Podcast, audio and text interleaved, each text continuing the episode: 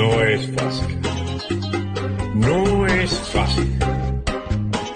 Pero ¿saben algo? La vida continúa. Bien. Acaba de terminar la rueda de prensa del el secretario de Estado Blink. Estos fueron unos tweets indicativos de la Voz de América. No vamos a promover la democracia a través de costosas intervenciones militares o intentando derrocar a regímenes autoritarios por la fuerza, dice el secretario de Estado. Después, las personas que llevamos a cabo la política exterior no siempre hemos hecho un buen trabajo al conectar las necesidades y aspiraciones del pueblo estadounidense. Y tercero, la erosión de la democracia no solo está sucediendo en otros países, está pasando aquí en Estados Unidos. Pero con más lujo de detalles tenemos al corresponsal de La Voz de América, Jacopo Lucy, para que nos entre en mayores detalles de esta rueda de prensa. Adelante y muy buenas tardes, Jacopo. Buenas tardes. Eh, bueno, seguramente sorprendió el hecho que no se mencionó a Sudamérica y el tema de Venezuela. De hecho, la única referencia directa a otros países fue a China. De hecho, eh, Blinken ha confirmado que enfrentar China ponerse enfrente a este, eh, este país que es el rival número uno de Estados Unidos, eh, hablando de potencia militar, económica, tecnológica, o sea, y entonces era este el objetivo, sobre todo, intentar de tener una relación buena con China, pero al mismo tiempo evitar que China eh, pueda comportarse como se ha comportado en pasado, violando los derechos humanos o tentando de eh, sabotear un poco las políticas de Estados Unidos alrededor del mundo.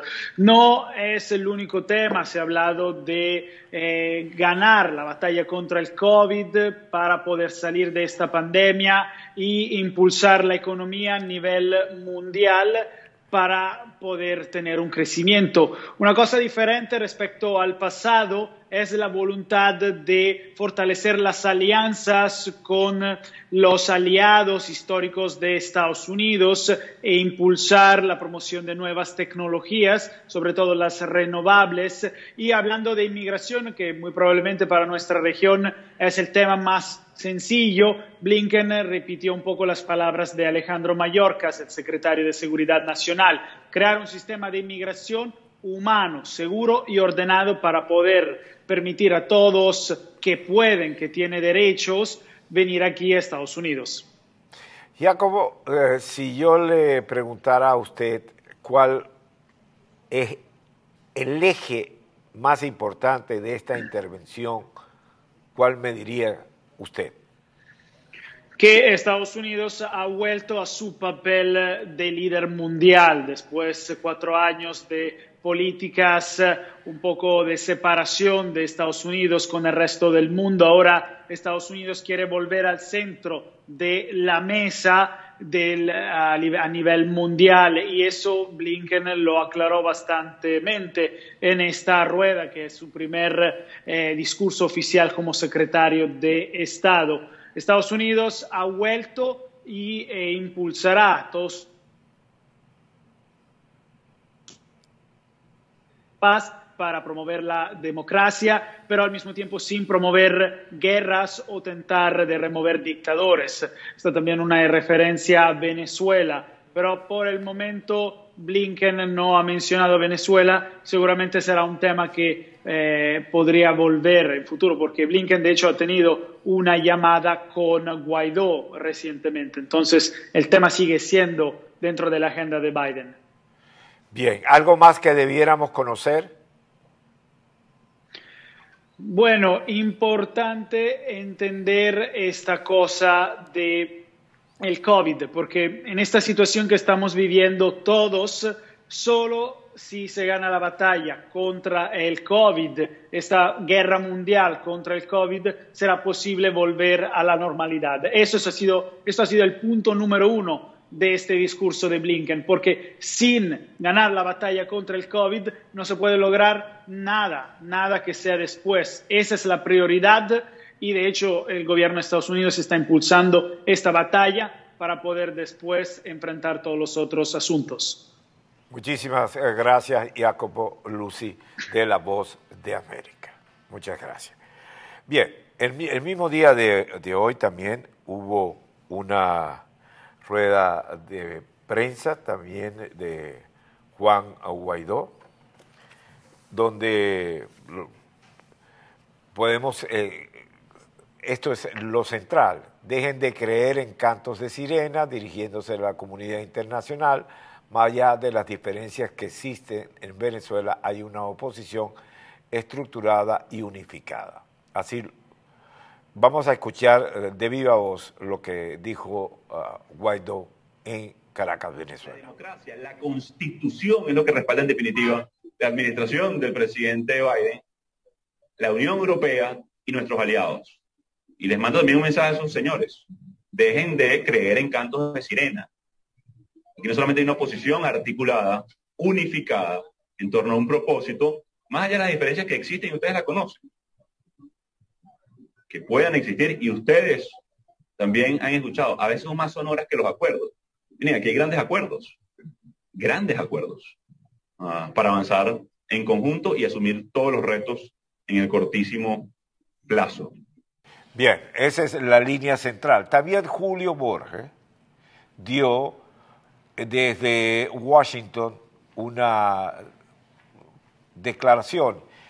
Tomamos el siguiente extracto. Canciller Borges lo tomamos de nuestra página web.